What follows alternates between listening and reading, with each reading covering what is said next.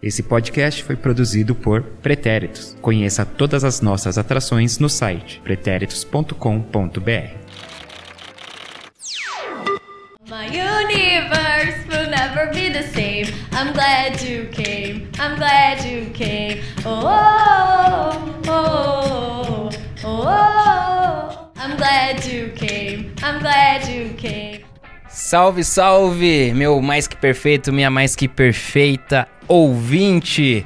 Seja bem-vindo a mais um episódio do Sem Barreira, o podcast dos pretéritos sobre futebol feminino. Estamos cobrindo a Copa do Mundo e hoje tivemos o segundo dia das oitavas de final. Eu sou Eduardo Willi, arroba Eduwilli no Twitter, arroba Eduwilli29 no Instagram. Não, não ia falar no Instagram, mas não, no Instagram pra Dudinha, especialmente pra Dudinha. Sou até uniformizado aqui em homenagem à nossa querida Dudinha. Tô com a camisa do Flamengo, né, Dudinha? Lindíssima, adorei.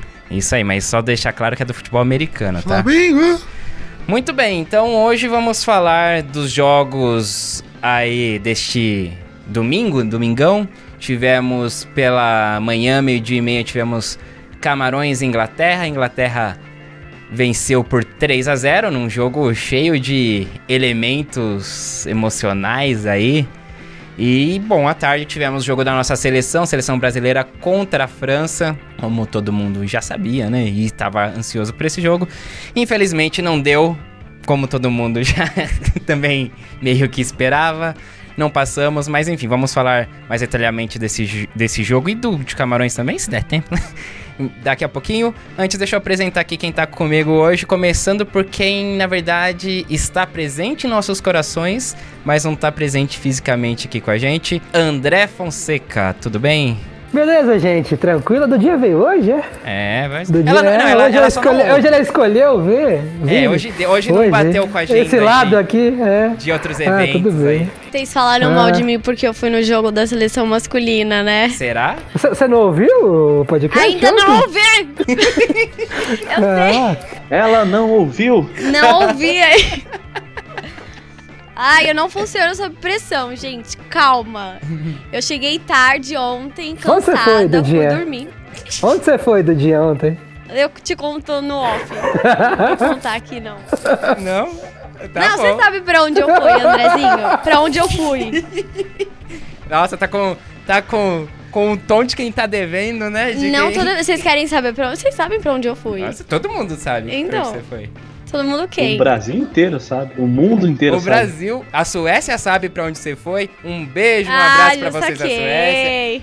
A Espanha sabe onde você foi. Estados Unidos sabe onde Muito você bem. foi. Goiânia Certo. ontem, A sabe? privacidade Goiânia, aqui, Brasil. privacidade já era, né? Ah, bom. Mas tudo bem. Dudinha, o seu oi oficialmente. Oi, gente, tudo bem? Tudo. Na medida do possível, né? É. É. Bom, quem também vocês já ouviram a voz aí, mas ainda não foi apresentado oficialmente, Henrique Guimarães, o Guima 89, Guima underline 89. Em breve oficial. E olá. Marcelo Murata também está pelas interwebs, Yo, e aí, beleza? vindo pessoalmente aqui ao meu lado direito, Lipe Rocha. Fala galerinha, vamos lá que o jogo tá. que hoje o dia tá tenso. O Lipe hoje movimentando muito. Ele, ele tem um grupo no Facebook, não é o do Compre e Venda Peugeot.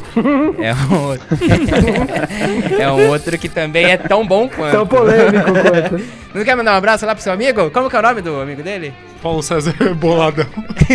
Paulo César Bolado. Grande Paulo César Boladão, hein, cara? Ó, você tá misturando umas informações aí, outra ali em alguns jogos, cara. Cuidado, vai ter uma galera que vai pra cima de ti, hein? E pra finalizar aqui, nossa lista de presença aqui, João Victor Marques. presente e, e bebam muito líquido, viu? Muito bom. Vamos começar então o nosso papo lindo e maravilhoso e talvez cheio de pistolagem. Vamos lá. Quem tá bolado aí, levanta a mão. Cadê o grito da galera? Ó, hoje vamos mudar, vamos começar pelo final, vamos começar pelo mais importante, o que tá mais quente na gente, que foi a eliminação da seleção brasileira, que foi eliminada pela França, perdeu por 2 a 1 né? A gente saiu atrás no placar, né? Quem tinha comentado, acho que foi o Marcelo que comentou que a gente nunca tinha visto a nossa seleção sair perdendo, né? E aí foi o que aconteceu hoje, É né? porque sempre sai empatando, né?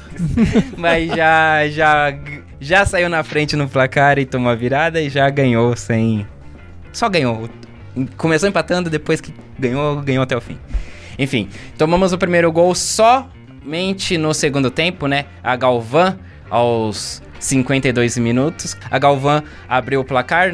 é, e depois aí conseguimos empate, hein? Com a Thaisa, que guerreirinha aí naquele meio de campo. Ela empatou aos 63 minutos. E aí o jogo foi se amarrando até o final, né? Foi pra prorrogação. E no, e no comecinho aí do segundo tempo da prorrogação, a Henri tava ali, né, na dela ali o jogo todo, mas na hora de aparecer pra definir o placar, apareceu bem, né, João? Ela escolheu bem o posicionamento aí pra receber o cruzamento. Pôde escolher quem ia marcá-la, né? ah, então deu bom. Deu bom. E apareceu aí pra nos tirar da Copa do Mundo. Também a gente também já, apesar da gente torcer e acreditar, né, na, na classificação, a gente sabia que seria difícil. Mas passar tava bem próximo, parecia que tava mais Pô, próximo. Tava bem o plausível. gostinho de passar tava, tava bem próximo. Deixaram a gente sonhar, né? Deixaram a gente É acreditar. isso que deixou mais frustrante essa eliminação. É, jogamos como nunca e perdemos como sempre. É, Inclusive, o gol que nós tomamos, né? O gol ah, da Henri aí foi um gol bem. Que não foi novidade pra Não ninguém. foi, é, é, Foi, gol- novidade, né? Um gol que a gente sabe que vai tomar uma hora ou outra, só que a gente sempre, sempre toma quando a gente. O Vadão veio treinando isso daí durante, durante a semana e infelizmente deu, deu ruim. Será que agora o Vadão vai ser demitido? Será? Será? Acho Vamos que a ver. gol não é possível, né? Ah, é possível sim. Vamos perguntar Será? pra Vidente Vandinha. É... Tomara que ela esteja no programa da Olga segunda-feira. Imperdível. Bom, vamos falar desse jogo aí que né, teve já um. Até que a seleção tava se segurando bem. Começou com a Formiga de volta ao time, né? Então a Andressinha foi pro banco. Aí foi a mesma escalação do jogo passado com essa troca apenas aí da, da Formiga pela. Pela Andressinha, né? A Formiga voltando ao jogo e a Ludmilla fazendo ali o trio de ataque ali. É, é, o trio ali, vamos. A Debinha numa ponta, a Ludmilla na outra, a Cris no meio e a Marta mais recuada. Até que a França, ao meu ver, ali respeitou isso, né? As nossas jogadoras de ataque, que é o que a gente tem de melhor nesse time mesmo, né? E parece que teve até uma declaração, né, da- da- das francesas que, tipo, elas não tinham medo do sistema defensivo do Brasil, né? O que eu achei sensacional. Eu me sentiria bem mal.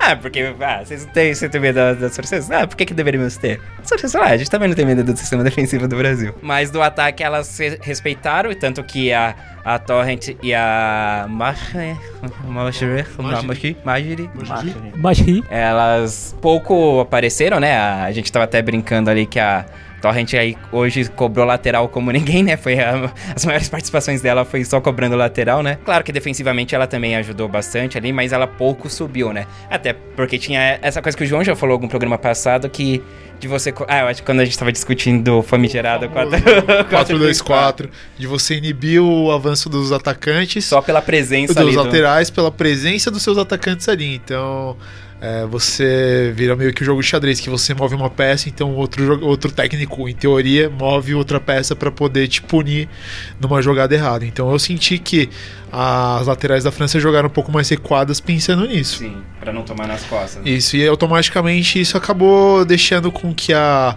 a Le Sommer e a Diane jogassem um pouco jogassem um pouco mais livre sem precisar voltar tanto pra defender. Se bem que a Le Sommer não apareceu tanto no jogo quanto a Diane. E aí ficou essa, essa coisa, né? A Ludmilla e a Debinha segurando, né, as laterais francesas ali no campo de ataque do Brasil. E quando elas subiam, assim, aí já é a Letícia, né, pela direita e a Tamires pela esquerda ali, que dava... Que ia pro combate ali. Ainda que, tipo, ali no lado esquerdo, a Tamires sofreu muito com a Gianni, né? Que joga ali na, na, na- meia direita ali da França. E ela tava fazendo o que queria Animada. ali. A Gianni deu uma canseira nessa lateral hoje que foi difícil. Foi, foi bem complicado ali. O lado direito, até que a França não, não subiu muito por ali, não, não arriscou tanto por ali, mas quando chegou também eram algumas bolas invertidas que aí chegava alguém livre ali entrando pela esquerda, né? Não foram tantas bolas, ficou mais o jogo ali no lado direito, né, do, do campo ofensivo da França, e realmente estava tava complicado ali para Tamires. Ah, bom, tivemos um gol anulado da França, né, que foi anulado ali no VAR um lance polêmico. Quero saber o que vocês acharam então desse lance. Foi um cruzamento. Foi bem parecido com o que foi o gol, né? Da. A Adjani fez a jogada pela direita, né? Driblando a Tamires nos dois lances, né? Tanto no anulado, no anulado quanto o que valeu. Cruzamento pra área. E aí, bom, no que foi anulado, ah, foi uma bola por cima, né? Uma bola aérea. A Galvan veio pra. De frente, né? De encontra a bola pra tentar o cabeceio. E a Bárbara saiu também em cima pra tentar Dividindo cortar o cruzamento, dividindo. E, enfim, nessa, nessa cruzada aí, a bola bateu no, no ombro, né, da, da Galvão e foi pro fundo das redes. Foi o gol ali, as meninas comemoraram tal, mas aí logo aqui- a pita daqui, a pita dali, entrou o VAR e o gol foi anulado. Isso é uma coisa que, pelo menos ali, não deu a informação, né, que às vezes sempre tem, né, checando pênalti, tá, não sei o que, checando se é, se é impedimento. E aí, nesse caso, o gol foi anulado, mas não deu ali uma explicação Até porque do a motivo, né? Bárbara e a Galvão ficaram um tempo caído ali, então a gente ficou mais vendo essa situação do que sabendo se estava tendo alguma irregularidade na jogada. Tanto é que. É, eu, eu- na hora eu não pensei que fosse, não. Eu achei que, tipo, ela pitou assim, é, pro, pro atendimento e tal, porque a Galvão já ficou ali no chão, né? Aí bateu o olho ali, eu falei, nossa, o que aconteceu? Aí de repente, olha, que bom, não foi gol. Aí deu até uma animada, né? Mas enfim, foi, foi anulado. Marcelo, o que, que você achou desse lance aí? Que tem duas possibilidades, né? Ou ter dado um possível toque de mão, que pelo menos nas imagens depois que eu vi, Super Zoom e não sei o que, não há, a bola não toca na mão da Galvão. Ou uma falta da Galvão na Bárbara. Aí também não sei se seria inter- interpretativo se ela já tinha o domínio da bola ou não, que né, tá mais pra não do que pra sim. O que, que você achou, Marcelo? Foi pênalti? Ou pênalti não, foi o gol deveria ter sido validado ou Ou não? talvez foi um Eu acho que foi pênalti pro Brasil esse lance. É, eu acho que deveria ter sido validado. Pra mim não foi falta, porque eu, eu não. Não teve um contato físico entre as jogadoras, né? Foi a bola que bateu na Govan e entrou. Então, pra mim, foi um gol mal anulado. Tem muito aquela questão de ser uma coisa mais interpretativa, porque, por exemplo, é, olhando o lance, dá pra ver que não tem muito pra onde fugir. A Bárbara saiu errado, tava muito adiantada, ela foi tentar segurar a bola, e a bola meio que não fica na mão dela, escapa, e pra mim foi uma coisa assim, não tinha saída. A goleira, a goleira não, a jogadora da França tava ali, ela fez o que deu pra fazer. Então, na minha opinião, não foi falta. Deveriam ter validado o gol. Mas é aquela coisa, de repente a juíza pode ter interpretado como uma falta pelo fato da Bárbara ter tentado segurar a bola ali. Não sei. Eu acho que é o mais plausível, assim, é, Porque é ela isso, meio é que a interpretação ela da falta. bate, tenta pegar, mas não vai, não segura. É, então, Escapa. aí ela não tem a posse de bola, então, aí não deveria ter sido falta, né? Mas é porque, se você reparar, é um lance muito rápido. Sim, então, sim. você pega assim, Mas então, Sabe? mas aí ela olhou no vídeo.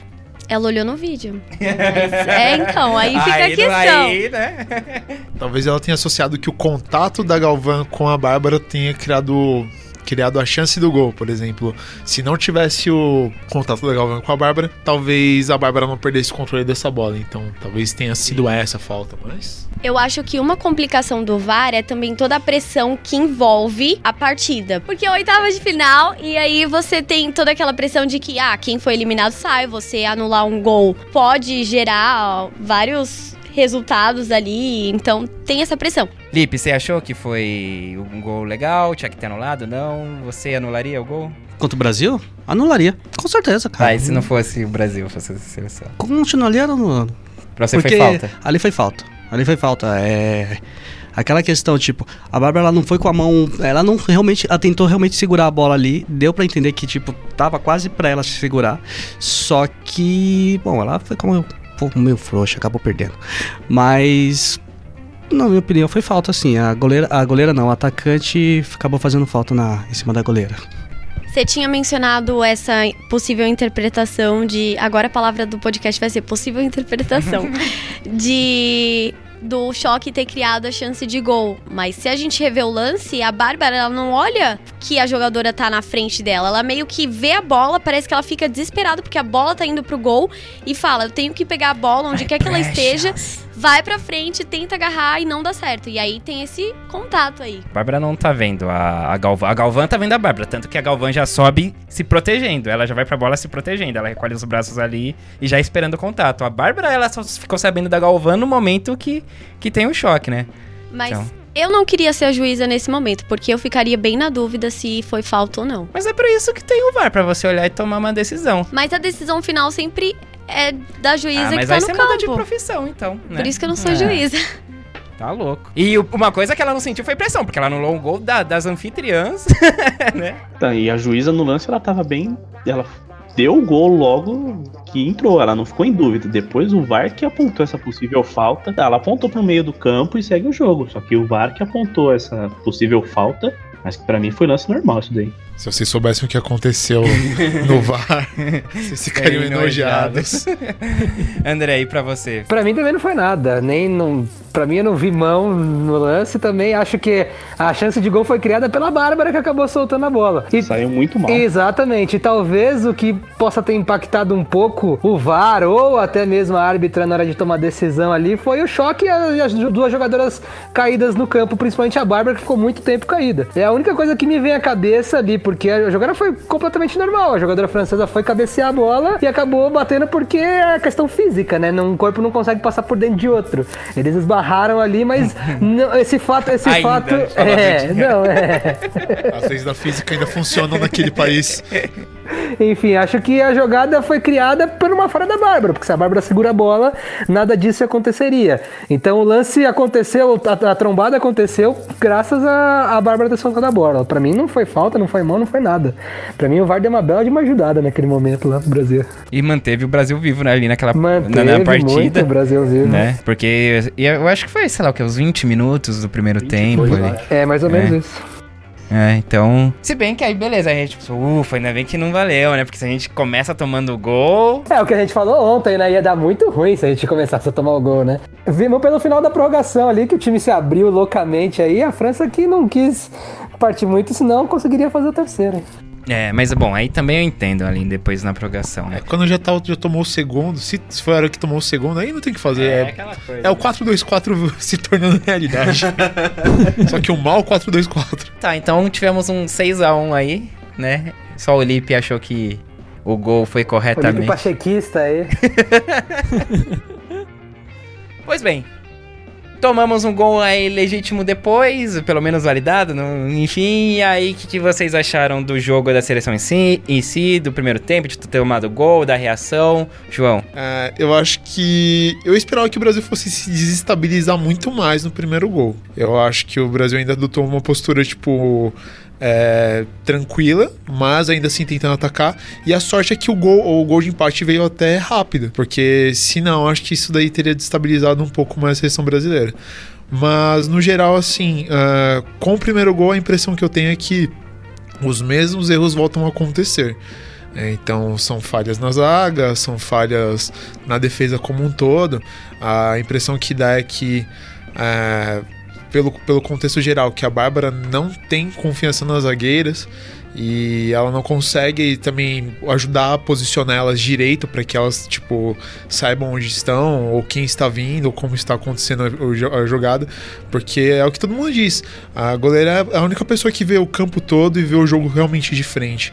Então eu sinto que o sistema defensivo é muito comprometido e Querendo ou não, a França também foi superior assim na- nas investidas do ataque. Então é aquela coisa. O, a França soube se adaptar bem com as, as, as não qualidades, os defeitos que o Brasil apresentaria no jogo. Eu penso mais isso. Andrezinho, o que que você achou dessa partida aí? Eu discordo do João, eu não vi a França superior no Brasil em momento nenhum do jogo. Talvez ali no final, quando o Brasil já não aguentava mais correr. Eu acho que o Brasil, pra mim, foi o melhor jogo do Brasil na Copa, contando os quatro. O Brasil conseguiu neutralizar a França em boa parte do jogo, teve as principais chances no primeiro tempo ali. A Cris chutou uma bola que a goleira defendeu ali, que a Cris saiu na frente do gol. Teve uma bola na trave logo depois do gol da França, no gol que, do que valeu aí da Galvão. Não se desestabilizou, conseguiu fazer o, o gol de empate, fez um outro gol que o VAR anulou bem anulado lá no finalzinho com a Tamires. Na prorrogação, a Debinha teve uma grande chance no primeiro tempo. E a França em si, você não vai pegar um lance assim que a Bárbara fez uma defesa espetacular e a goleira francesa teve que fazer umas duas ou três. Então, para mim, a, a, França respeitou e respeitou demais o time do Brasil.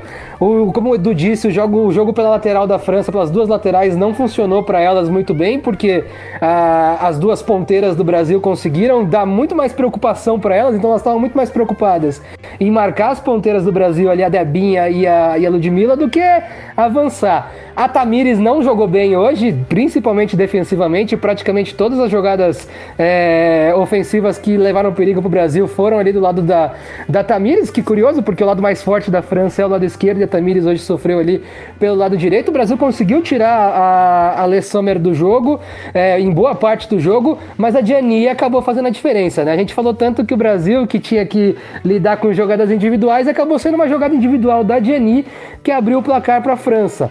Mas eu, em modo gerais, eu acho que o Brasil fez a melhor partida dele na Copa do Mundo ali. Fez uma boa partida. A Debinha jogou muito. A Debinha tem que treinar a finalização, na minha, na minha visão. De, no, durante a Copa do Mundo, ela fez uma grande Copa. Só que toda vez que ela saía na frente do gol, ela não conseguia finalizar é, e fazer o gol. Então acho que é algo que ela tem que trabalhar. De repente, para a Olimpíada do ano que vem, se ela conseguir trabalhar bem isso, a gente vai ter uma baita jogadora na ponta esquerda da seleção. Eu gostei do Brasil, eu não esperava que o Brasil jogasse. O Brasil conseguiu enfrentar de cara aberta, de peito aberto, de, de mano a mano a França. E eu não vi a França melhor do que o Brasil em momento nenhum do jogo. A França fez um gol de bola parada, que a gente sabia que é a grande desgraça da defesa do Brasil é a bola parada, é essa bola cruzando essa pequena área aí. Aí a Bárbara, como o João disse aí, a Bárbara não conseguindo tirar ali, as zagueiras também não sabendo muito bem o que fazer. Aí eu tenho uma coisa a dizer. Porque para mim, o que eu vejo da França superior é que todo ataque que a França fazia algum tipo de cruzamento ou chegava era assustador. Você conseguia. A defesa batia a cabeça, a Bárbara saía mal. Teve momentos que a Bárbara acabou saindo caçando borboleta. E eu não consigo ver isso em todas, todas as jogadas da seleção brasileira, sabe? Então, assim, para mim, a, a maioria dos momentos que a França chegou próximo da área foram momentos que a, o Brasil sentiu a pressão da França. Apesar de não ser, tipo, um time tão superior, jogar, tipo, tão de forma superior, ainda assim foi um time que, para mim, assustou mais a seleção brasileira do que a seleção brasileira assustou a França. Eu não consegui ver esses sustos da França, sinceramente. A bola Também no não. primeiro tempo chegou uma vez ali no gol da Bárbara, que foi aquele lance do que o gol foi anulado. E depois, no segundo tempo, chegou uma vez numa jogada individual, foi o gol da Galvão. E o Brasil martelou o primeiro tempo, teve chance com a Cris no primeiro tempo, teve chance no, no segundo tempo, bola na trave logo depois do gol. Enfim, o Brasil teve, para mim, as melhores chances disparadas do jogo foram do Brasil. A França chegou para mim três vezes. Uma o gol foi anulado e duas vezes o gol valeu. Eu não vi nenhum lance assim mais perigoso assim para para França assim durante o jogo. Então por isso que eu não consigo ver. Para mim ou o Brasil estava superior ou em alguns momentos o jogo estava equilibrado ali, mas eu não consegui ver a França superior ao Brasil em nenhum momento do jogo. Eu acho que há duas situações de sustos aí. É o susto que nós, torcedores, tinha com a nossa defesa, mas no jogo em si, susto de, de chegar e assustar mesmo com lance agudo, lances agudos. Aí eu acho que realmente não teve da França. A gente tinha medo de qualquer cruzamento da França, nós torcedores. Sim. Provavelmente a Bárbara e a defesa também. Mas assim, tipo, de você falar, ah, assustou mais no, no quesito de bateu mais ali, de levou mais perigo ao gol. Ah, o Brasil eu acho que foi mais perigoso para a França nesse sentido. A França, tirando os gols aí que o André falou, acho que teve uma, uma cabeçada da Renard que ela cabeceou mal, errou o alvo, que tipo, a Bárbara também já estava vendida no lance, foi um cruzamento, e aí ela cabeceou sozinha e só que ela cabeceou pra fora, assim, tipo, eu acho que a bola nem chegou a sair, eu acho que alguma zagueira isolou a bola depois, mas, tipo, ela, se, ela, se ela cabecear no gol, era gol. E, mas é, fora é, isso foi, também. Foi até bizarro, né? Que a Renan até. Acho que esse lance foi um que ela agachou pra cabecear. Ela abaixou a cabeça pra cabecear. E aí parou na zaga do Brasil mesmo. Acho que o momento que o Brasil ficou mais vulnerável na partida foi quando a Formiga saiu, por, acho que por conta da parte física dela também, mas pelo cartão amarelo que ela já tinha. E depois da saída dela, ficou. A Thaisa não conseguia cobrir, e a, e a Andressia, que entrou no lugar dela também, não conseguia cobrir aquele buraco que já é característico da seleção Na Mas frente mesmo da assim, zaga. o Brasil no contra-ataque conseguia levar o mesmo nível de perigo que a França nesse momento. O final do, do jogo do tempo normal ali foi tipo uma trocação aberta ali. Os dois times abertaços. O Vadão, as alterações do, do Vadão abriram o Brasil loucamente, a França tentando fazer o gol. Tanto que é aí que sai o gol da Tamires lá que o VAR anulou. É, que Gritei, a hein? bande- Gritei como Exato. louco nesse gol. Então, eu- mas ah, mesmo assim, nesse momento, eu concordo que o Brasil ficou muito mais vulnerável, a França começou a arrumar espaço, mas eu acho que nesse momento, ainda assim, o Brasil ainda não foi inferior. O Brasil tava um jogo equilibrado ali. É, quando o Brasil tomou o primeiro gol que foi anulado, eu acho que depois as meninas se ligaram, tipo, ah, ufa, ainda bem que não foi gol. Então vamos marcar primeiro pra que a gente não tenha que sofrer depois pra correr atrás de um empate. Na minha opinião, foi um jogo bem equilibrado. Eu não diria que a seleção brasileira foi superior e não diria que a seleção francesa foi superior. Eu acho que foi um jogo ali de igual pra igual, as duas seleções souberam se equilibrar. Mas a gente meio que vinha traumatizado por uma zaga, por uma defesa mais fraca e pela má partida que a Bárbara fez. Então, não sei se esse ponto de vista do João seria uma questão de que é, a gente já sabia que a França era um adversário forte, então sempre que a bola se aproximava do gol, a bola francesa se aproximava do gol da seleção brasileira, a gente ficava com aquela ideia de que, tipo, ah, se bobear, sai gol. Seguinte, e uma outra coisa também que eu tava acompanhando esse jogo, era todo escanteio era um ataque para cardíaco.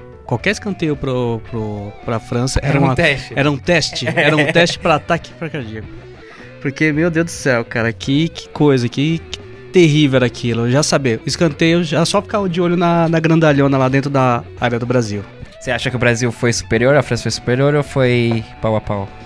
Não te- ninguém foi superior. Não, foi, foi um jogo bem equilibrado, falar a verdade. Eu achei um jogo muito bem equilibrado. A questão defensiva do Brasil achei que foi um- bem melhor do que nos últimos jogos. Eles conseguiram anular bem a Ale Sommer. Só que a Diane, né? A Diana. Nossa querida Diana. A, a, Dia- a Diana, a Diana francesa aí, a Diana francesa que ela realmente ela tava brilhando ali na frente da, da zagueira, da- do lado ali do do lado dela ali. Do direito da Do França, lado da esquerda direito. do Brasil. É, exato, desse lado aí que ela tava brilhando, né? Que mais algumas jogadoras, a maioria das jogadoras ali que poderiam causar um, um estrago maior no Brasil, a marcação brasileira tava bem em cima, tava bem melhor. Então, eu poderia dizer, esse jogo do Brasil foi um dos melhores que eu vi. Mesmo perdendo, foi um dos melhores. Ô, e você, Marcos, você achou que a França foi superior, o Brasil foi superior, ninguém foi superior? É, eu tô mais com a Duda. Eu acho que foi bem equilibrado, assim. É, ela até falou do que depois do gol anulado, o Brasil se soltou. Eu também achei. Eu achei que o Brasil até começou a jogar melhor, assim. É, depois daquela. Imagina tomar aquela pressão de tomar o gol aos 20 e poucos e jogando a França. A França jogando em casa.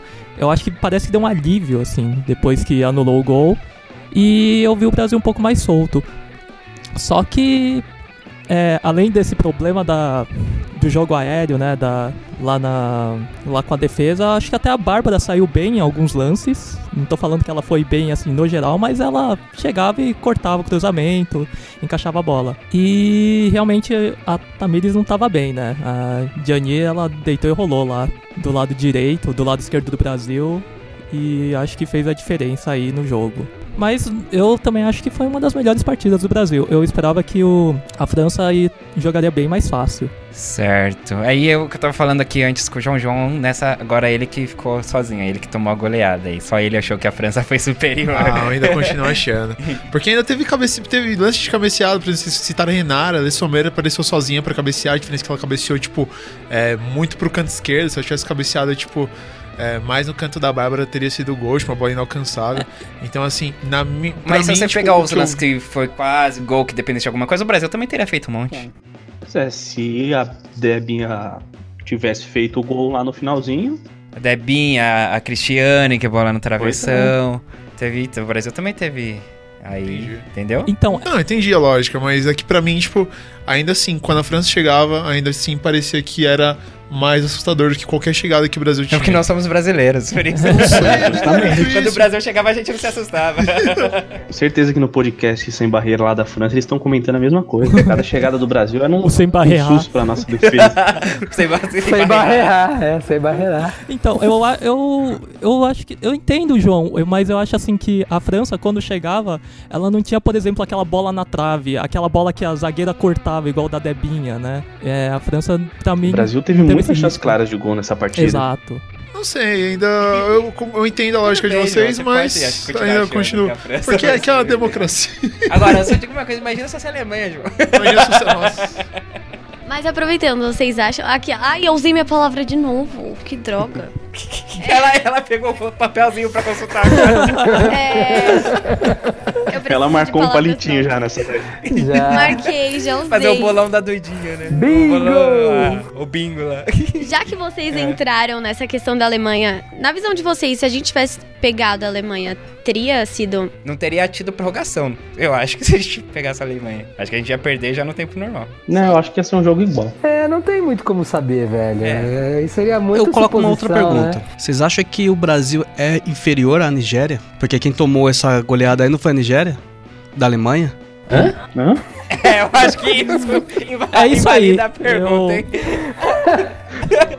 É, foi 3 a 0 de ontem sobre a Nigéria. Então, tipo assim, se. Porque o, o Brasil é superior à Nigéria, a seleção da Nigéria. É, O teoricamente Brasil sim. É sei- superior Não sei à se O Brasil 10 de vezes, hoje jogar é. 10 vezes com a Nigéria, você ganha as 10, mas... Mas, tipo assim, colocando. Vamos inverter, vamos inverter na realidade. Então, tipo, Brasil e a Alemanha.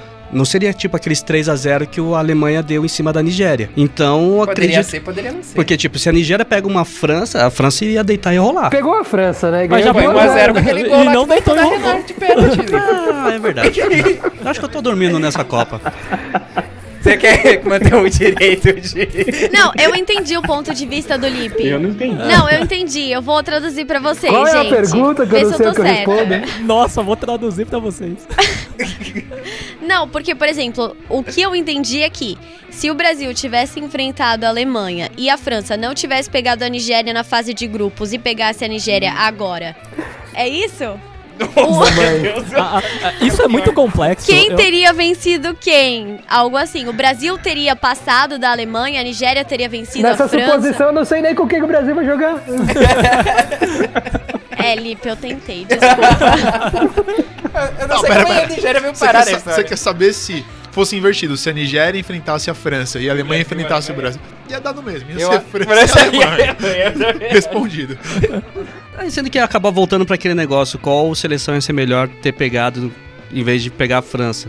Então, tipo, eu acho que contra a Alemanha seria um jogo mais pareiro, não mais pareiro, mas tipo assim, acho que a chance de vitória seria maior do que contra a França. Ah, eu não acho. Eu ainda acho. Porque a gente teve muitas chances de vitória contra a França. Contra a Alemanha eu acho que a gente não teria.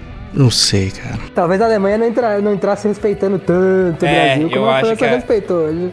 E a França, a gente sabia como segurar. É, As nossas pontas segurou as laterais. Matou o jogo da França. E a Alemanha, você segura como?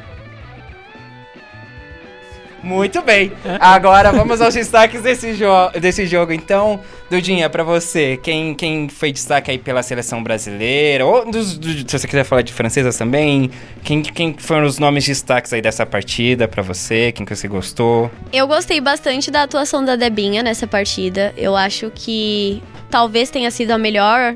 O melhor desempenho dela até agora. Gostei bastante da Cris, né? Que nunca decepcionou nessa Copa, então mostrou que tava ali fazendo o que ela sabe fazer, jogar bola. Gostei, inclusive, do batom da Marta, que ela tá usando um batom, um batom vermelho. Eu achei legal. E pra mim o destaque foi a Debinha. Se é pra escolher uma pessoa, pra mim seria a Debinha, mas eu quero falar quem não foi o destaque, a Bárbara. fica à vontade. Nossa. Não que a culpa. Não, não, assim, não que a culpa da derrota tenha sido dela. Não, eu não acho... estamos caçando culpados além do, Não, va sim, do com Vadão. certeza. E da CBF do Marco Aurélio Cunha. Só que eu acho que eu vi a, a Bárbara jogar as Olimpíadas de 2016 e pra mim ela tinha feito um bom campeonato. Então eu tinha uma visão de que nessa Copa ela seria tão boa como ela foi nas Olimpíadas. Só que eu não consegui ver todos os jogos do Brasil. Eu vi inteiro esse contra a França e esse contra a Itália. E contra a Itália, ela fez, na minha opinião, a melhor partida. Soube sair, soube defender bem. Tudo bem que não foi aquele jogo que ela precisou fazer grandes defesas, mas ela fez o que foi necessário. Agora, nesse jogo, eu senti que ela tava um pouco desesperada, ansiosa, afobada, não sei. Porque se você reparar, acho que, sei lá, 90% de todas as vezes que a bola ia na direção do gol do Brasil, ela ia na frente pra pegar a bola. Ela nunca ficava 100% parada esperando pra tentar defender. Ela ia pra Porque ela cima. não confiava na zaga. Exatamente. Pode ser. Então ela saía quase todas as bolas. A bola ia pra área ela saía porque ela não confiava nenhum um pelo na zaga brasileira. Então acho que é muito pelo que o João disse agora há pouco aí, que a defesa brasileira é muito vulnerável e deixava, passava essa insegurança para goleiro, entendeu? Então você vai ver os gols contra a Austrália, dois gols foram assim. A bola foi cruzada para a área e passou. Uma a zagueira brasileira cabeceou e tirou dela, e a outra ela foi sair e voltou, e aí quando tentou pegar a bola não, não deu.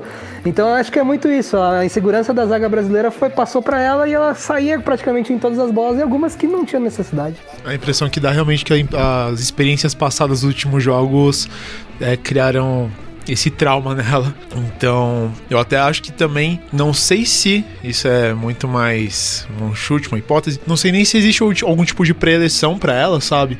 Do tipo, ó, Bárbara, cruzou, sai. Tipo, alguém que tenha passado isso pra ela, sabe? Tipo, algum treinador de goleiro. É, porque eu achei. Não precisava ser em todas as bolas. A não ser que alguém tenha falado pra ela, ó, Bárbara, é, ou batido o desespero, ou alguém fala pra ela, Bárbara, se alguém cruzou, sai na bola. Eu acho que ela. Ela deu uma vacilada, assim. É, olhando por esse lado de não confiar na, na zaga e esse ponto que o João falou, acho que faz sentido sim. Mas dava pra ter ido um pouco melhor. Sempre dá, né? Mas dá pra sempre pior também, né? Sim. André, os destaques dessa partida aí pra você. Eu gostei muito da Debinha. A Debinha foi a melhor jogadora hoje. E, e não só hoje, pra mim a Debinha foi a melhor jogadora do Brasil na Copa. Com a ressalva de que ela tem que trabalhar a finalização. Eu até brinco no nosso grupinho lá que a Debinha faz tudo certo, mas na hora de tirar o 10, ela não consegue fazer o gol. Então acho que essa é um- uma coisa que ela tem que trabalhar um pouquinho mais. A, de- a tomada de decisão, porque, por exemplo, no, no lance lá que ela perde o gol na, na prorrogação, ela teve a oportunidade de dar mais um corte pra trás e limpar um pouquinho mais o lance, ou bater um pouco mais forte, mas aí ela dá uma desequilibrada no final ali, acaba chutando fraco, a zagueira consegue tirar. Enfim, ela faz a jogada sempre correta, as decisões dela são sempre certas, até a hora da finalização. Mas hoje, sem dúvida, ela foi a melhor jogadora do time, é, disparado. E pelo lado da França, a Gianni matou a pau, né? Individualmente, ela acabou resolvendo. A gente falou tanto do que o Brasil não tem coletivo, e não tem mesmo, e hoje, de novo, não foi bem coletivamente, mas hoje a França também foi muito na base do individualismo, né? Uma falha individual na marcação do Brasil, foi o segundo gol lá da Henry, e uma jogada individual muito boa da Gianni, que fez o primeiro gol da Govan. Então acho que passa muito pelas duas jogadoras o jogo hoje. A Debinha teve a chance de matar e não matou, e a Gianni fez a jogada do gol e acabou fazendo gol. Então acho que é essa a diferença. Mas a Debinha, pra mim, foi a melhor jogadora do Brasil na Copa disparado. Marcelo. É, pra mim também, do lado do Brasil foi a Debinha, por tudo que já falaram. E do lado da França, pra mim, a melhor jogadora foi a Torran aí, que manteve 20 minutos de posse de bola só tentando cobrar a lateral. Só segurando a bola lá. Poxa, se não fosse ela aí, ó, ia ter muito mais partida. Henrique. Eu gostei bastante da participação da Thaisa no jogo de hoje. Acho que ela carregou o piano ali atrás, o que ela conseguiu. E a Debinha também foi guerreira hoje no jogo. E um ponto que me chamou a atenção de um pós-jogo foi um comentário da Marta cobrando mais preparo e mais atenção das atletas para disputarem uma Copa do Mundo, para quando chegar o momento de ter que disputar uma prorrogação, elas estarem prontas, ter condição, trabalhar melhor o condicionamento físico para estarem prontas para esse tipo de decisão. Isso me chamou bastante atenção, essa cobrança dela, falando que não vai existir uma Marta, uma Formiga, uma, uma Cristiane para sempre na seleção que o futuro depende dessas meninas. Aproveitando que o Rick mencionou isso que a Marta falou no final, eu acho que a gente só vai ganhar uma Copa do Mundo quando a gente realmente estiver pronto. Então, não que as meninas não tenham capacidade de ganhar uma Copa do Mundo, mas falta estrutura, falta categoria de base. Então, sabe, é uma coisa que não dá pra você esperar que a gente ganhe a Copa agora, se só agora o futebol feminino tá sendo realmente levado a sério. Mas isso eu- vejo para gerações que virão, porque você pega essa geração de agora, são, são meninas que jogam na Europa, jogam fora, Sim. jogam que Então, essa estrutura. declaração dela me chamou muita atenção. Porque eu acho que deu a entender que essa seleção não. As, as atletas não se prepararam Individualmente, assim, né? individualmente. É, porque também. Essa Copa do Mundo. Sim, porque elas vêm de, de a maioria delas, né? Sim, quase todas. E mesmo as que jogam no Brasil, as que jogam no Corinthians também. Mas, tudo bem, as que jogam no Brasil aí vai ter a diferença do calendário, né? A temporada é diferente, o, o, o período que tá rolando lá, então chega mais desgastado ou menos, né? Tanto que elas estavam jogando o Campeonato Brasileiro. A Érica já foi com uma lesão, né? Que foi cortada também, a melhor zagueira da seleção. Saudades do que a gente não viveu, Érica. E, nem vai viver mais, né? Porque a Érica não joga outra Copa. Mas essa questão da preparação, eu acho que era, era uma coisa que eu ficava pensando também, tipo, mano, o que, que tá acontecendo? Ainda mais com esse lance das lesões. E, tipo, seria muito fácil também só falar que é culpa da, da, da seleção. Tipo, ah, que chegou lá e. Bicho, não, não é. Você, tipo. Eu acredito que não, né? Não só não é o período ali da seleção que vai estragar um, um atleta. Mas aí você pensa, mas tá, então é o, é o trabalho do clube. Mas os clubes que essas meninas vieram, tem tantas outras meninas de outras seleções que jogam no mesmo, nos mesmos clubes que elas e não machucaram. Então você fala, ah, também eu acho que não é um problema do clube. Então onde tá o problema? O recado da Marta, tô até aqui com a frase da Marta aqui, é direto para jogadoras mesmo. Ela Abre fala que tem que querer mais. Vai lá, ela falou assim: ó, a gente tem que chorar no começo para sorrir no fim. É querer mais, é treinar mais, é se cuidar mais. Tem de estar pronta para jogar 90 minutos, mais 30 minutos, quantos minutos forem necessários. Não vai ter uma formiga, Marta ou Cristiane para sempre. O futebol feminino depende de vocês para sobreviverem. Pensem nisso, valorizem mais. Chorem no começo para sorrir no fim. É a entrevista que ela deu, hein? Acho que é isso mesmo, assim, pra quem tem, já, já pode gozar de uma estrutura assim. Eu acho assim, falando em, nova, em uma nova geração, aí tudo bem. Aí você tem que ter o trabalho aqui no Brasil, que é o celeiro, né? Vai, vai surgir aqui pra gente exportar, pra elas irem pra, pra Europa. Então você precisa ter a estrutura aqui pras meninas mais novas. Agora, pra essa seleção, que é uma seleção aí que, né, boa parte dela já é tá, tá, tá terminando o ciclo, né? Então, de repente, faltou realmente um cuidado pessoal, assim, ou foi uma simples coincidência de todas, Acho difícil. né, todas chegarem e terem problemas. Se a gente tiver assim a questão das seleções, as seleções favoritas hoje são seleções que já têm uma bela estrutura. Estados Unidos tem uma bela estrutura há muito tempo, até que é uma das potências hoje no futebol feminino. A França entrou como uma potencial favorita, uma candidata séria. Morre cedo, hein? Morre cedo. Tô falando aqui, ó, gravado. É. Inglaterra, a Espanha ia vir com uma, com uma, uma surpresa, não, não, não vai ser, pelo visto. A Itália também uma outra surpresa também. O que podemos dizer sobre isso? Tipo, já de estruturas anteriores, realmente, que foram evoluindo. Aqui no Brasil, a gente não tem tanta estrutura é, em campeonatos bem estruturados, em, em escolinhas especializadas, em, em um incentivo maior para essas meninas jogarem. Então, tipo, agora para 2023, que vai ser a próxima Copa, né? É, pegando, ah, provavelmente aqui, né? Pela torcida da Se, se Jovem depender Duda. da Duda, Se tá depender tudo da certo. Você teve o salto, teve o salto no tempo também? Aham. Ok. É, então, tipo, se eu realmente houver. Tudo bem, quatro anos, não sei se vai ser um tempo adequado, né? Ou se a gente vai precisar de mais tempo para se tornar praticamente potenciais. Mas se, a se realmente tiver um investimento certo, tiver a estruturação certa, a gente pode sonhar mais distante ainda. Porque da forma que tá hoje, a gente conseguiu chegar nas oitavas. Quase pensando já numas quartas de final. A galera deixou sonhar, a seleção deixou sonhar, né? Quando terminou o segundo tempo. Então, tipo, se imaginar que a gente chegou nas oitavas dessa forma, com investimento, com estruturação, a gente consegue uma Copa do Mundo, cara. E não só uma, várias. Mas sabe o que eu acho, Lipe? Eu acho que a gente já passou por isso algumas vezes, cara. A gente já foi vice-campeão do mundo. A gente já foi duas vezes medalha de prata em Olimpíada, entendeu? Então, assim, deixar sonhar, a gente já sonhou várias e várias vezes. E o que a Marta tá dizendo é que essa geração que fez tudo isso que eu acabei de falar, ela vai acabar um dia. E já tá acabando, porque a Formiga já tem 41, a Marta e a Cris também já tem uma idade mais avançada. Então, assim, é, toda renovação precisa, além de cobrar o que a gente sempre cobra e o que elas também cobram, que é um pouquinho mais de investimento, um pouco mais de cuidado e, e trabalho de base e tudo mais, precisa as atletas saberem que elas são atletas de alto nível que precisam se cuidar também. Então, assim, precisa ser investigado por que, que essa seleção chegou assim tão quebrada na Copa do Mundo. Tantas jogadoras lesionadas ou tantas jogadoras em, em más condições. Se foram realmente, como a Marta deu a, a entender pra mim, que foi um, um fato de não se cuidar, das jogadoras não estarem preparadas elas individualmente, se é um- uma questão de trabalho de preparação física da comissão técnica, da CBF, enfim, ou se é um conjunto da obra, o que eu acho até mais provável que seja os dois fatores. Mas assim, não adianta também, e o recado da Marta é esse, não adianta a gente cobrar, cobrar, cobrar, e aí chegar e a gente não conseguir no momento que o futebol feminino tem mais é, visibilidade da história, que é essa Copa do Mundo, E aí as jogadoras não conseguem manter o ritmo de jogo e fizeram um excelente jogo, mas fisicamente elas morrem. Então, assim, além de cobrar da, da, da, eh, da Marta, cobrar da Formiga, cobrar da Cris, enfim, de algumas jogadoras que estão aí, precisa da nova geração também é, dar um pouquinho mais, dar o que elas deram também, entendeu? Então, assim, a renovação só vai funcionar. Isso aconteceu no masculino também, porque a geração do masculino não- é a mesma. Eles não querem, parece que eles não querem do mesmo jeito que a geração lá de 2002, lá, de lá atrás dos anos 90, querem. Então é isso que a Marta tá preocupada, porque pra coisa continuar funcionando e pro futebol feminino brasileiro crescer, depende menos da Marta e mais das jogadoras mais novas. Muito bem, cara. Destaque do jogo: Debinha, da seleção brasileira foi a Debinha.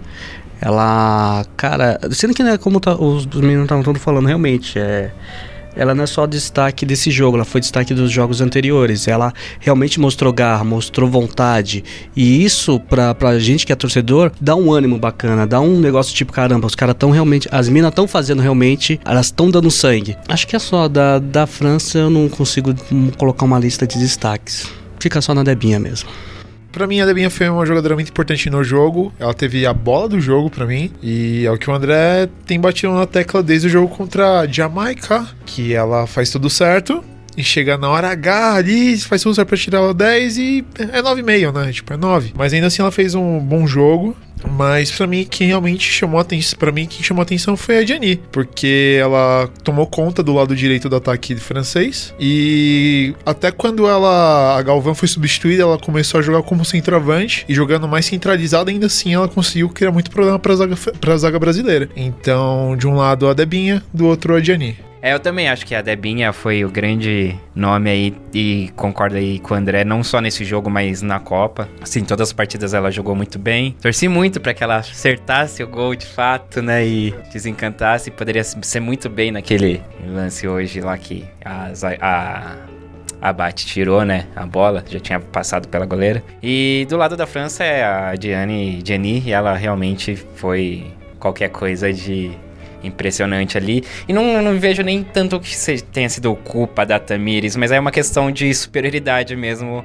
A, a Gianni, ela leva vantagem sobre a Tamires. Ela é mais veloz, ela dribla bem, e aí não tem que fazer E ela outra é muito mais forte. Ela é muito mais forte, ela é é. mais forte. Então é questão de técnica contra técnica ali, então é, não, não era tipo falhas de marcação da Tamires, não, ela fa- fazia o que podia, só que tava sempre correndo atrás, né?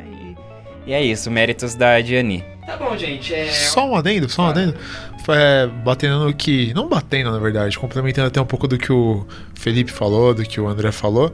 É bem legal isso daí, porque se você pensar em projeto, processo e trabalho, a seleção francesa tem um trabalho de do campeonato francês, né? Que é realmente a base do melhor time europeu, é a seleção francesa. Já o Brasil, as meninas jogam um tanto quanto Espalhadas. E ah, tem uma pequena concentração jogando, por exemplo, no Corinthians, né? Tipo, de meninas que, que até se destacam.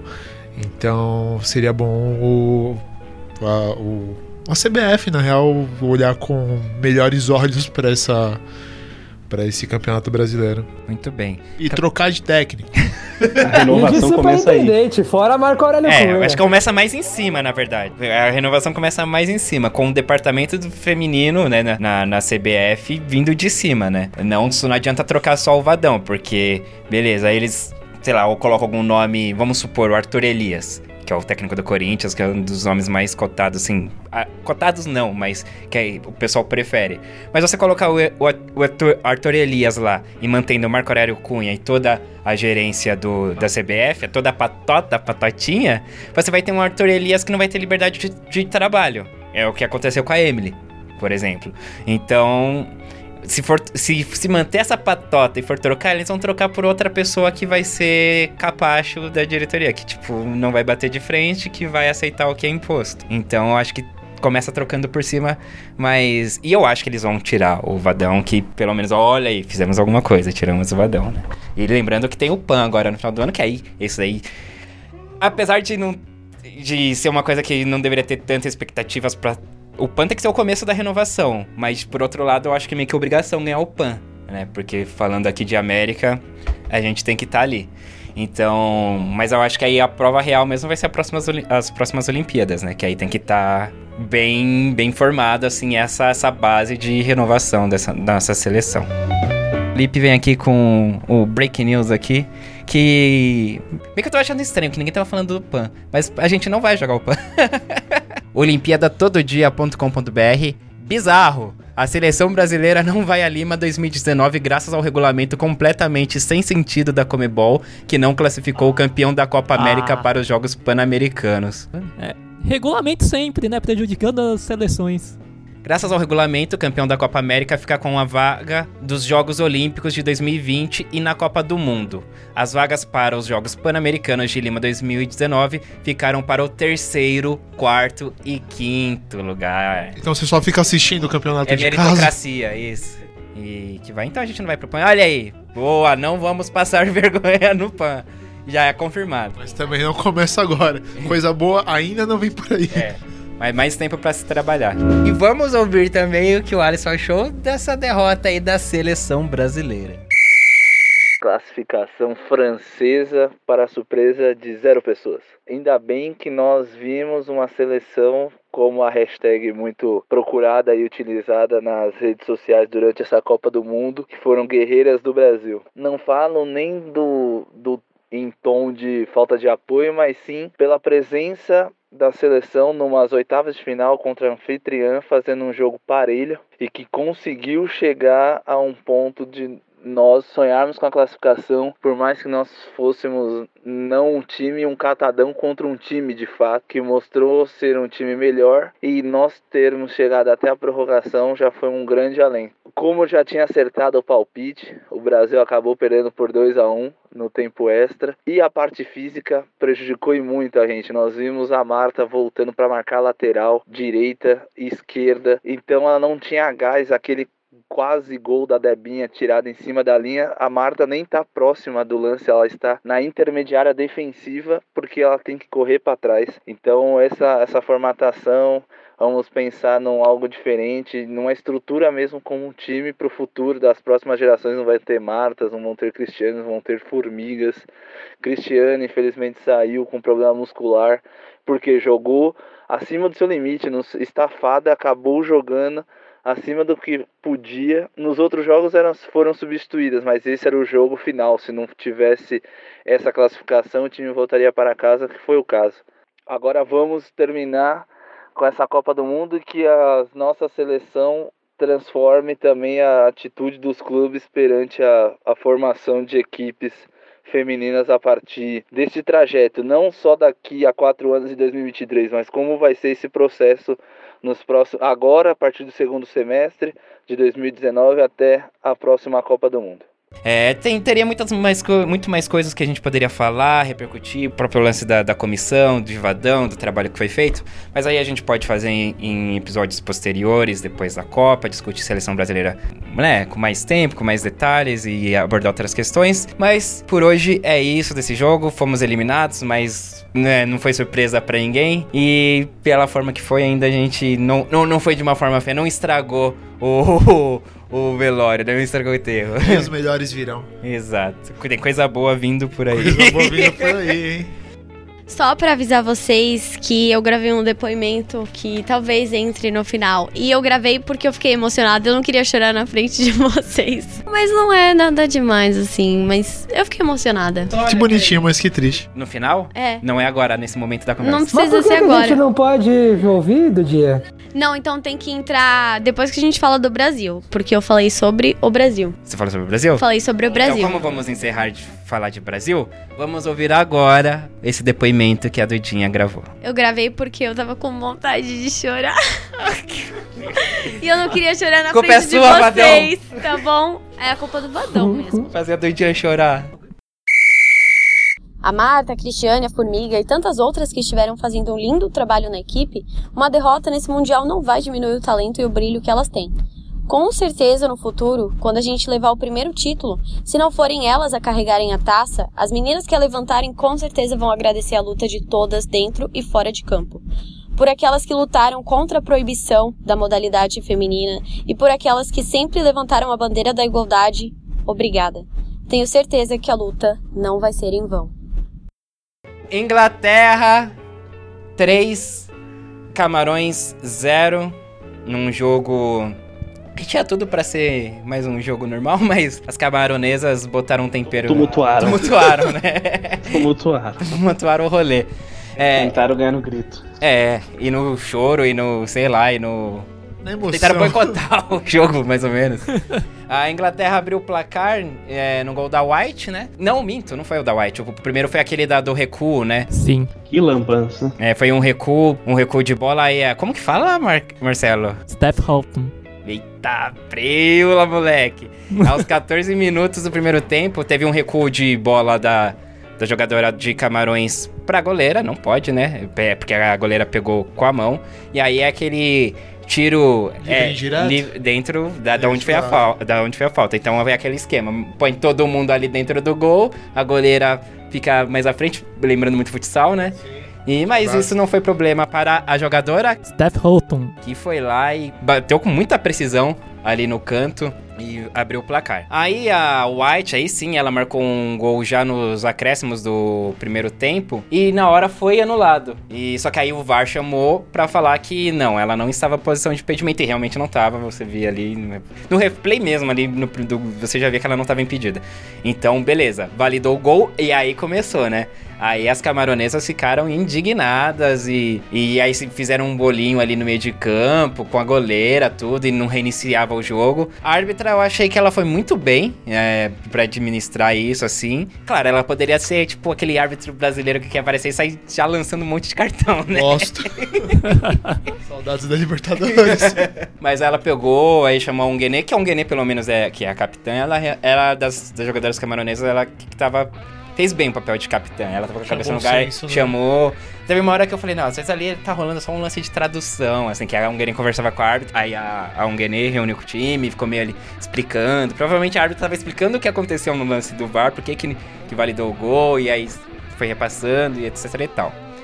E aí, bom, teve um gol, aí foi antes, de- foi no segundo tempo, foi, foi antes do terceiro, né, da Inglaterra. Isso. Exatamente, foi no começo do segundo tempo aquele gol muito comemorado pela galera do Camarões, mas bem anulado pelo VAR. O VAR atacando novamente, pezinho a menina frente, entrou em- um pezinho, a menina entrou em choro, indignada, tipo, não, mas eu vi de trás. Foi no eu- shout, né? Não fui shout. eu, cara.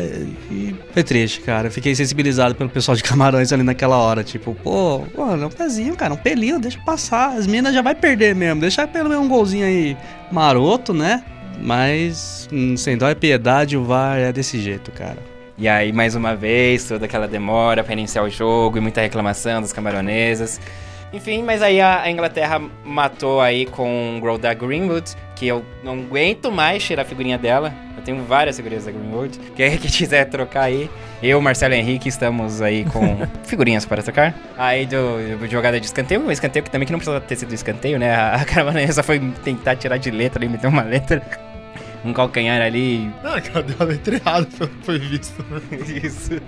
E aí uma jogadinha ensaiada, um- uma cobrança rasteira assim mais pra trás assim na área e vem a Greenwood batendo, chegando, chegando batendo e terceiro gol da, da Inglaterra. E aí, bom, enfim, é isso, uma vitória um jogo que tinha, é, esperada, mas que podia ter complicado mais, né, Henrique? Você acompanhou também esse jogo? Acompanhei partes dele, mas a Inglaterra não teve muita dificuldade. Foi mais tumulto mesmo da seleção de Camarões conta desses lances, mas não teve muita coisa interessante, não. Esse jogo, eu fiquei sabendo mais dos relatos das pessoas. E então, infelizmente, não posso contribuir muito pra esse. Pra esse, pra esse futebolês. Alguém quer acrescentar alguma coisa sobre essa vitória de 3 a 0 da Inglaterra? Senão a gente já... Ah, foi um belo 3 a 0 pra Inglaterra. André, Eu invoco a carta Glória Pires aí, de não sei opinar. Não, nesse lance, nesse jogo também teve um lance inte- interessante, que foi um empurrão que a jogadora da, de Camarões deu na árbitra. É verdade. Não foi sem querer aquilo. Ah, sim, rolou uma, uma desavença. E o Alisson, ele mandou também os comentários dele aí sobre o jogo de Inglaterra 3, Camarões 0. Fala pro Sem Barreira. Nessa primeira partida que abriu as oitavas nesse domingão, tivemos a Inglaterra vencendo facilmente a a seleção camaronesa por 3 a 0. Ellen White, destaque, fez gol, saiu fazendo seus olhos duplicados, igualou nada mais, nada menos que Kelly Smith, de 12 anos atrás, quando fez quatro gols numa única Copa do Mundo, já é o recorde inglês. A Inglaterra, se você pegar a Alemanha e Nigéria de ontem e replicar nesse jogo, dá para sair o mesmo resultado, uma seleção africana fraca que não conseguiu diante de uma europeia se impor. Teve duas questões sobre o VAR que as camaronesas parecem não ter ninguém acompanhando o jogo pela TV, então acabou saindo até um pouco de fair, um, falta de fair play, principalmente quando foi anotado o gol inglês que elas ficaram, aliás, quando foi anotado o gol delas e elas estavam impedidas, elas ficaram muito nervosas, mas o VAR foi usado corretamente. Outro recorde conquistado pela nossa grande seleção inglesa foi marcar três gols durante um jogo de playoffs de Copa do Mundo feminina. É, então é isso, né, pessoal? A Inglaterra, assim como a Alemanha, ainda não foi testada durante essa Copa do Mundo. Muitos erros de passe. Se a seleção de Camarões tivesse um pouco mais de nível técnico, poderia até ter assustado mais, não ter levado o terceiro gol após aquele escanteio bobo de um calcanhar, numa bola poderia ser chutada para lateral e a zagueira tentou tirar de calcanhar e gerou esse terceiro gol. Então a Inglaterra agora vai em busca de uma vaga na semifinal diante da Noruega, mas se repetir esses mesmos erros, vai se complicar no duelo europeu. João, até a próxima. Eu vou me. Vou revoar, arrivederci, que a porta bata onde o sol não bate, então cuidem-se. Então, é, vai Alemanha. é, Marcelo Murata. Os caras aí que tem vantagem aí no nosso bolão que eu vou hoje vantagem. é vantagem, porque todo mundo já deu com antecedência os Aliás, palpites. alguém anotou quem acertou? Eu vou fazer errou, isso hoje, pro- fizeram? Aí amanhã eu dou a parcial de como tá as coisas, como são as coisas. ah, muito interessante. Fiquem, fiquem acompanhando. É, Marcelo, então amanhã o que, que temos, Lipe? Vamos dar o serviço? Amanhã, Espanha e Estados Unidos, uma da tarde. E Suécia e Canadá às 16. Então, Es- Espanha e Estados Unidos, Lipe. Ô, Lipe não, desculpa. Marcelo. 2x0 Estados Unidos. André, Alemanha e. Ô, Alemanha não. Espanha e Estados Unidos. Um a um e os Estados Unidos passam nos pênaltis. Que ousado, quer, quer jogar no empate depois de toda a discussão de ontem. eu, eu quero causar com esse bolão. Marcelo, Suécia e Canadá. Ah, eu vou jogar. Eu quero muito que o Canadá vença. Então eu vou jogar 1x0 Canadá. E André? 2 a 0 pro Canadá. Fala, Duda. Você tá mudando os palpites, né? Porque no podcast que a gente gravou das oitavas, todo mundo deu todos os palpites. Bom. Não, não, não, não, não, vou nem entrar na discussão, né, Dudinha? Ouve o podcast de ontem, Duda. O que, que aconteceu, gente? Muita coisa. Não entrou na gravação? não, eles não, eles não deram os palpites. Ah, mas a gente deu. Entrou na gravação. Só, só os dois que não. Ah, tá. Então tudo bem, desculpa. Tem um lugar que você pode consultar isso. Se, se- se você ouvir no, no podcast, você vai ver que teve até mudança de regulamento. É, tem, é, é bom você ouvir. Pelo menos. esperto. Olha, você não precisa ouvir os outros, não, mas ouve os dois últimos que é importante. O último, o de ontem. Eu me tornei o café com leite porque eu sei que vou ficar na lanterna. Hã? A gente não definiu ainda, até o final a gente decide. Pode ser a famigerada caixa de bombons aí que vocês tanto falam. Copa Bombom. Bom, Dudinha, tchau. Até um outro dia. Tchau, galerinha. Até. Tchau, Lipe. Falou, até a próxima, até amanhã, Riverdale. Tchau, Mark. Até a próxima. Adiós. Andrezito. Grande abraço aí, até a próxima. Amanhã é um depoimento maroto aí, né? Pô. Pitacos. Exato. É, eu quero, ó, Marcelo e André, próximos depoimentos todos com palpites, tá? É, Com não, se você pedir Quer? o palpite, eu mando. O problema é, É quando não pede. quer? Ah, não vem. Vamos lá. Henricão, esse daí não causa. Esse não causa rebe- rebelião. Tchau, Henrique. Não, jamais. Tô aqui pra somar. Tchau, gente. Muito bem. E eu sou Eduardo Willi, também vou ficando por aqui. Lembrando o Twitter, arroba pode sem barreira. É, Instagram, arroba os pretéritos. Facebook, os pretéritos. Se preferir, pode mandar e-mail para sembarreirapodcast.gmail.com Participe com a gente, mande sua mensagem. Vamos bater um papo legal, um papo bacana. Falar sobre futebol feminino, porque a seleção brasileira fica por aqui, mas o podcast continua. A gente vai até o final da Copa aí Seguindo firmes e fortes que nem geleia. Então tá, gente, até amanhã. Falou.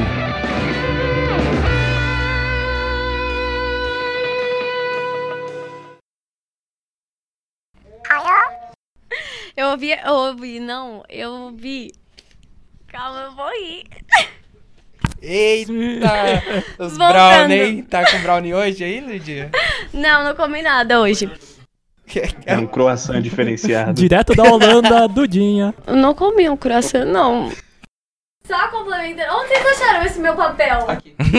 Aqui, você que deixou. Você não ouviu o final do podcast ontem, né? Nem começo, né, irmão? Você acha? Eu não ouvi ainda. Edição de áudio Eduardo Willi.